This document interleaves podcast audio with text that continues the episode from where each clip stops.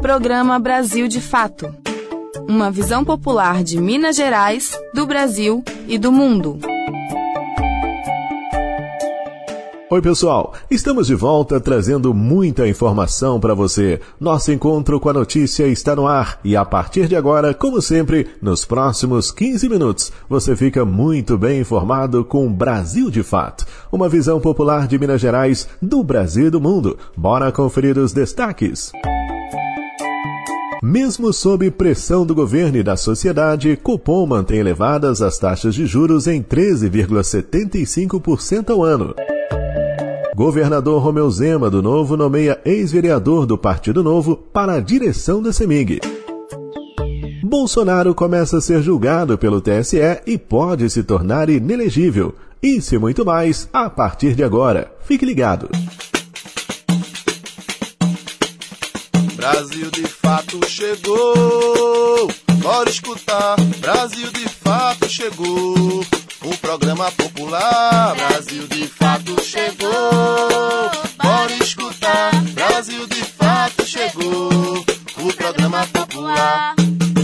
Você está ouvindo Programa Brasil de Fato. Hoje a gente começa falando de economia. É que o Copom, Comitê de Política Monetária do Banco Central, mesmo com toda a pressão de diversos setores da sociedade e do próprio governo federal, decidiu manter as altas taxas de juros, a Selic, em 13,75% ao ano, uma das mais altas do mundo. Quem tem as informações é o repórter Rodrigo Durão. O Copom, Comitê de Política Monetária do Banco Central, decidiu nessa quarta manter a taxa básica de juros, Selic, em 13,75% ao ano.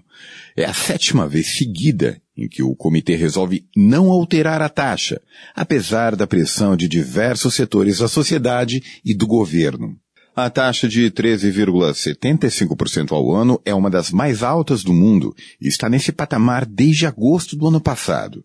De acordo com o Banco Central, ela subiu para conter a inflação, que estava em 8,73% no acumulado em 12 meses. Em maio desse ano, no entanto, a inflação acumulada caiu para menos da metade, 3,96%. Além disso, agora está dentro da meta estabelecida pelo Conselho Monetário Nacional para esse ano. Governo, trabalhadores e empresários ligados à indústria e ao comércio têm reivindicado a queda dos juros. Eles argumentam que a Selic, no atual patamar, inibe decisões de compra e investimento, comprometendo o crescimento da economia. Centrais sindicais chegaram a promover uma série de atos pedindo o corte da Selic. Apesar de tudo, o Banco Central não reduziu a taxa. De São Paulo, com informações da redação, Rodrigo Durão. Falando em economia, hoje é dia da participação da economista Isabela Mendes e o tema é privatizações e os seus efeitos. Acompanhe. Economia no seu dia a dia, com a economista Isabela Mendes.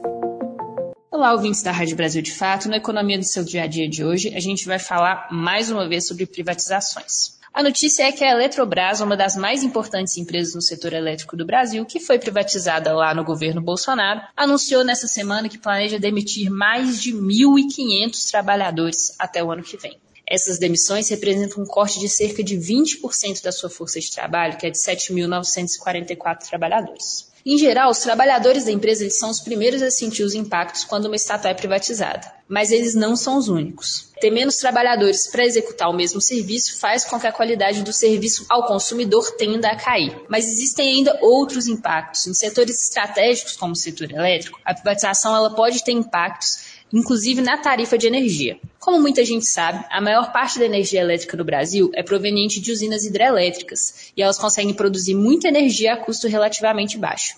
Mas a gestão dessas usinas exige com que se faça um planejamento de longo prazo que tem a ver com o regime de chuvas, para que quando chove muito a gente consiga guardar água para gerar energia na época que chove menos. Isso exige uma capacidade de planejamento de longo prazo. Contudo, com a Eletrobras sob controle de agentes privados, seguindo a lógica de curto prazo do mercado, é praticamente impossível que isso aconteça. E fica evidente que essa é a lógica quando a gente vê a cobertura da imprensa empresarial, que em geral é defensora das privatizações, sobre a Eletrobras. Na semana passada, no dia 13, um site especializado em mercado financeiro que é mantido pelo jornal Estadão, esse site chama E Investidor, publicou um artigo sobre a Eletrobras dizendo que o fato de ter chovido muito do ano passado para cá deixou a energia elétrica barata demais, o que prejudicou o acionista da Eletrobras porque reduziu as margens de lucro da empresa. Olha que inversão. Produzir energia elétrica barata devia ser o objetivo de uma empresa de energia elétrica porque é bom para todo mundo. Mas isso não funciona se o objetivo da empresa é produzir lucro para os acionistas. No caso do setor elétrico, aumentar lucros da empresa significa necessariamente vender energia mais cara, o que significa conta de luz mais alta para o cidadão. Aqui em Minas, o governador Romeu Zema é um grande partidário da privatização da CEMIG, que é uma estatal estadual, e não esconde que está preparando a empresa para isso. Então, além de pressionar o governo Lula para reverter a privatização da Eletrobras, aqui em Minas Gerais nós temos que ficar de olho para impedir que o governo Zema faça o mesmo com a nossa CEMIG, que é responsável por levar energia elétrica para a maior parte do estado. Isabela Mendes para a Rádio Brasil de Fato.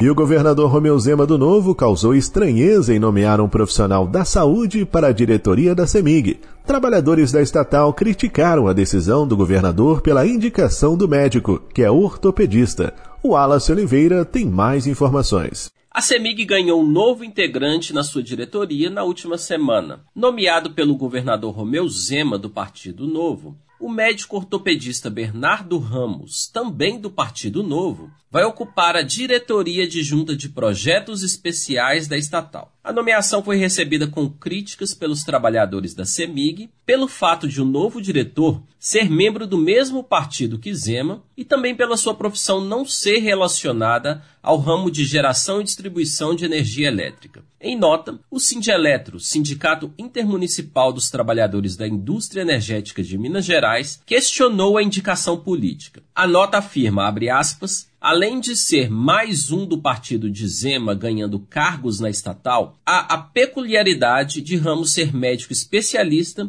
em ortopedia e traumatologia, com enfoque na área pediátrica. Qual será sua contribuição nas atividades da CEMIG? Fecha aspas. Bernardo Ramos é o 15º integrante da diretoria da CEMIG nomeado por Zema. Segundo apurou o Brasil de Fato MG, a remuneração de um diretor da CEMIG em 2021 era de 67 mil reais por mês, além da remuneração variável, que naquele ano estimava ser de 500 mil reais por ano. Assim, um diretor da estatal recebe, em média, 1,3 milhão de reais em um ano. Funcionários concursados também temem que a entrada de Bernardo Ramos na CEMIG seja mais um passo da gestão de Zema para reduzir o chamado custo pós-emprego, com retirada de benefícios que os trabalhadores continuam possuindo após se aposentarem. A cobertura do plano de saúde previsto em acordo coletivo seria um desses benefícios que podem ser retirados dos trabalhadores. O governo de Minas foi questionado pela reportagem, mas não respondeu até a publicação da matéria. O espaço segue aberto. De Belo Horizonte, da Rádio Brasil de Fato, com reportagem de Rafaela Dota, locução Wallace Oliveira. Participe da nossa programação. Mande um WhatsApp pra gente. Anote o número 31 98468 4731. Repetindo, 31 98468 4731. É você no programa Brasil de Fato.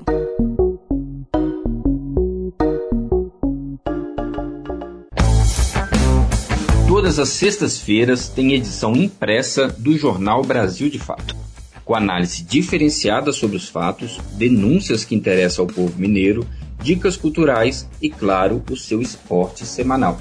A edição impressa é distribuída gratuitamente em diversos pontos de Belo Horizonte e região metropolitana, como estações do metrô e do MOV, e também chega em várias cidades mineiras.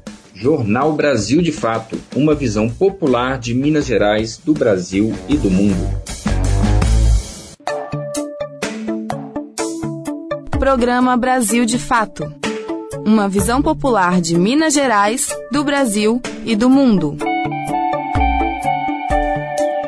Começou nesta quinta-feira, dia 22, pelo TSE, Tribunal Superior Eleitoral, o julgamento do ex-presidente Jair Bolsonaro do PL, que pode, se condenado, ficar inelegível por até oito anos. Voltamos com Wallace Oliveira. Teve início nesta quinta-feira, dia 22, a sessão do TSE, o Tribunal Superior Eleitoral, que julga o processo contra o ex-presidente Jair Bolsonaro do Partido Liberal. A discussão pode levar até três sessões para ser concluída, de modo que é provável que só termine na próxima semana. Se for condenado, Bolsonaro fica inelegível. O julgamento é transmitido na íntegra pelo canal do TSE no YouTube. Além de Bolsonaro, também pode ficar inelegível o ex-ministro Walter Braga Neto, candidato a vice na chapa derrotada no segundo turno das eleições de 2022. A ação foi proposta pelo PDT, Partido Democrático Trabalhista, do ex-candidato Ciro Gomes. Bolsonaro e Braga Neto são acusados de abuso de poder político e uso indevido de meios de comunicação pública durante reunião do então presidente com embaixadores estrangeiros no Palácio da Alvorada no dia 18 de julho de 2022. O encontro foi transmitido ao vivo pela TV Brasil e por redes sociais. Abre aspas. É inegável que o senhor Jair Messias Bolsonaro aproveitou-se do evento para difundir a gravação do discurso com finalidade eleitoral indissociável ao pleito de 2022. Fecha aspas.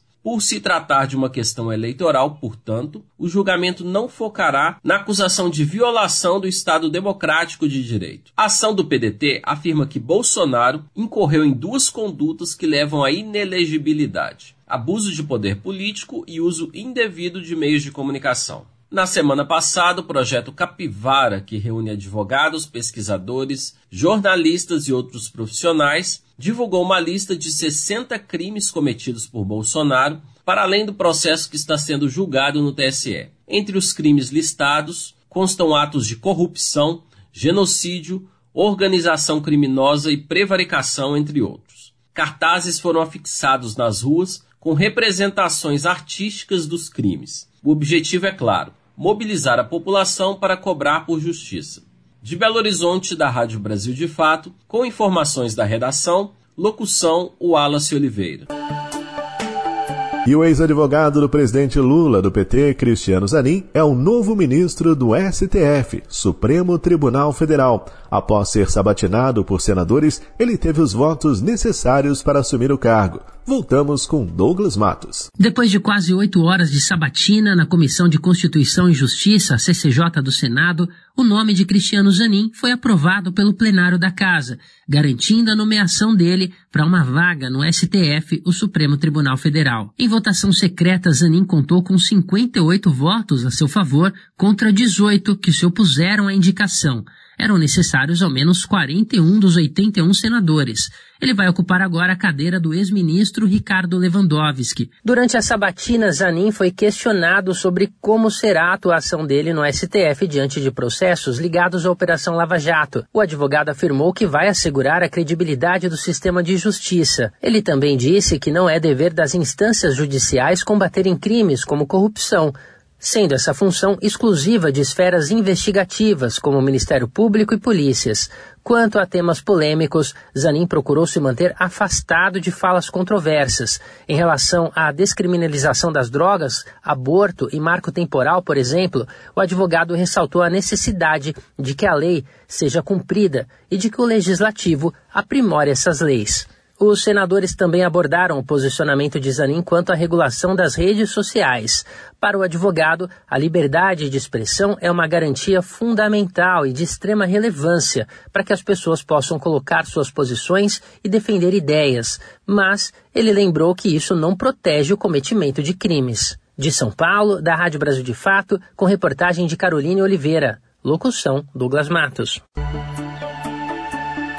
E chegamos ao fim de mais um Brasil de Fato, com locução, roteiro e trabalhos técnicos de Tarcísio Duarte, coordenação de Wallace Oliveira, produção da equipe de jornalismo do Brasil de Fato. Aquele abraço a todo mundo, tudo de bom, fiquem com Deus e até amanhã. Tchau. Você ouviu o programa Brasil de Fato, uma visão popular de Minas Gerais, do Brasil e do mundo. Acompanhe mais notícias no site brasildefato.com.br.